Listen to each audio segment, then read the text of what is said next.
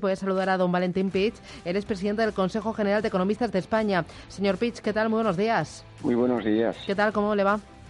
Bueno, habrá que trabajar hoy, ¿no? Un poquito, ¿no? Un poquito. Ahí madrugamos y empezamos a pedalear todos desde bien prontito. Eh, señor Pitch, eh, ayer ustedes, el Consejo General de Economistas, presentó eh, el Observatorio Financiero. deme tres titulares. ¿Qué contaron ustedes?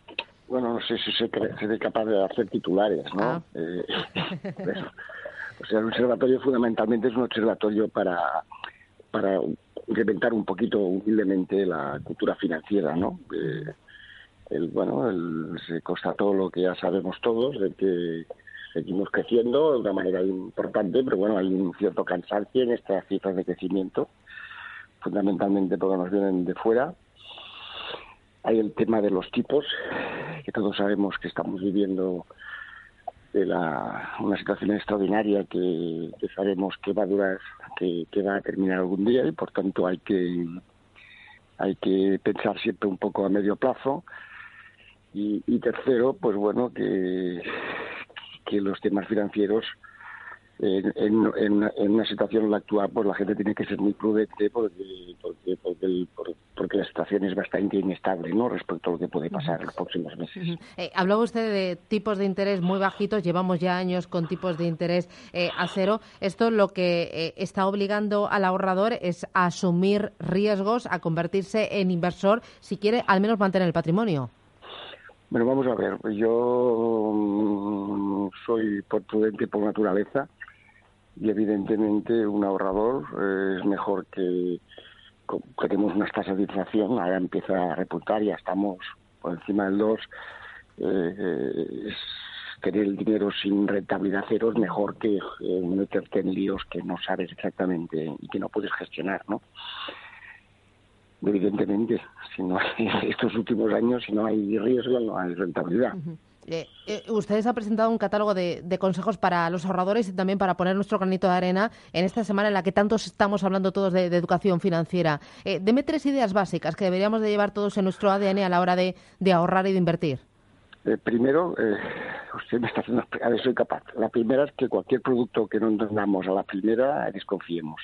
Mm. ¿No? Sí. Si el que nos explica el producto le cuesta explicarlo y a nosotros nos cuesta entenderlo, pues yo lo dejaría estar.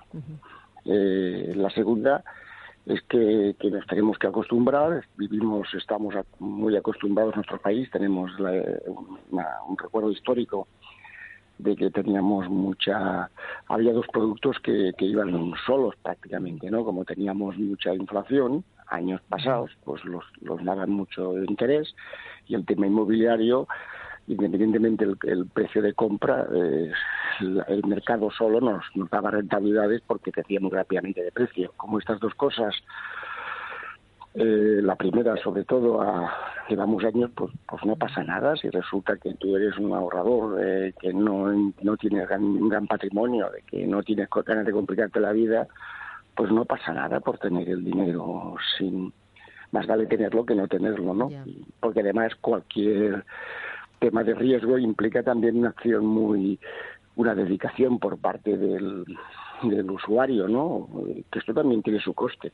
A mí personalmente no me gusta perder tiempo, prefiero estar trabajando en mis temas que dedicarme al tema financiero, otras personas haciendo otros, otros temas, ¿no? Y tercero, pues bueno, pues yo pues eh, creo que eh, la, gente que tiene la suerte de trabajar y tiene, pues yo creo que hay que ir de ir a poner dinero en los fondos de pensiones, en los planes de pensiones, porque es una manera de complementar la pensión. Eh, eh, ¿Qué le ha parecido ya que se mete con el tema de las pensiones eh, el hecho de eh, ligar las pensiones al IPC? Ahora Calviño dice que solo al IPC no, que habría que meter otras variables como por ejemplo el nivel de empleo, los salarios, el tema de la longevidad de vida. Yo personalmente, yo no sé si me estoy haciendo mayor que los temas ya me aburren, ¿no? Cuando veo una cosa que es tan evidente, y yo creo que lo que ha dicho la ministra de Economía es tan de sentido común, ¿eh?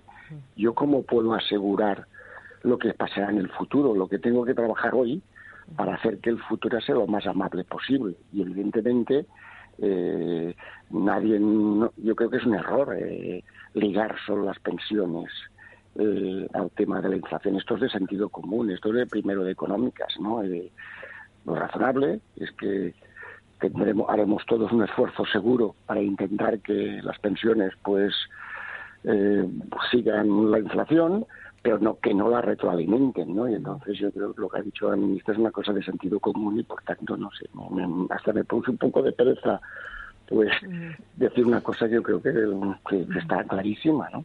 Eh, lo que sí que es evidente es que todos vamos a tener que complementar la pensión pública con una pensión privada si queremos eh, al llegar al final de nuestros días con, eh, con ingresos dignos.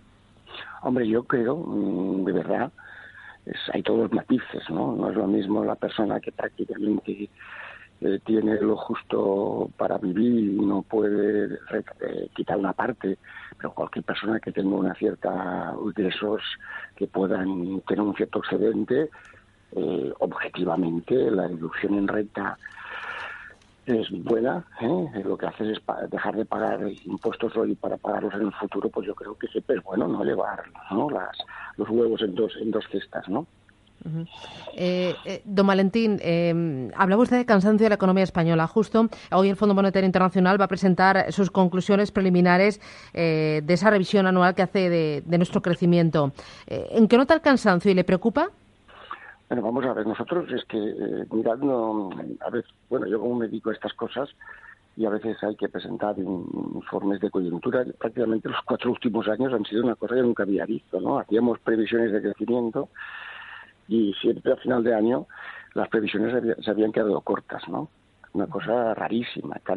Bueno, pues bueno, hemos, seguimos teniendo una, un, un, crecimiento vigoroso, eh, se está hablando del 2,6 es un buen crecimiento, esto está creando empleo, estamos ya aproximándonos a esta cifra un poco mágica de los 20 millones de empleados, estamos a los 19, pero la, meta son 20 como mínimo. Pero evidentemente lo que está pasando en el mundo, lo que está pasando con el precio del petróleo, lo que está pasando en Europa, pues los escenarios internacionales, lo de Italia, todo esto pues hace que, está perdiendo un poco, como en el resto de Europa, eh, vigor las tasas de crecimiento. Y nosotros que somos una economía muy abierta, pues nos, nos, nos afecta, ¿no? Dicho esto, pues para mí lo fundamental no es revolcarse en el barro, sino fundamentalmente qué podemos hacer para estar lo mejor preparados para lo que venga. Y, entre lo que podemos hacer, esta agenda del cambio que presentó ayer Calviño, eh, este convenio de, reformas para coordinar los distintos ministerios e intentar tranquilizar a Europa.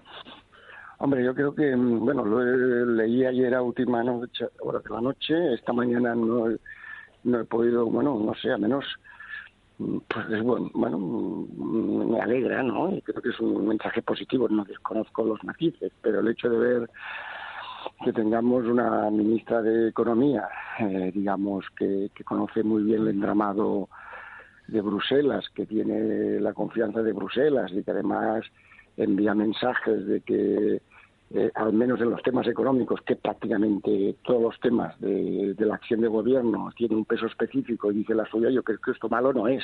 ¿eh? Pues, pues, habrá que ver, malo no es. Bueno, eh, iremos viendo, intentaremos de desgranar esa agenda del cambio que de la que habló ayer Calviño. Don Valentín Pich, presidente del Consejo General de Economistas de España, gracias por estas impresiones. Un abrazo. Y, muchísimas gracias, y gracias a ustedes por lo que hacen de divulgar cosas. Gracias, gracias. Hasta pronto.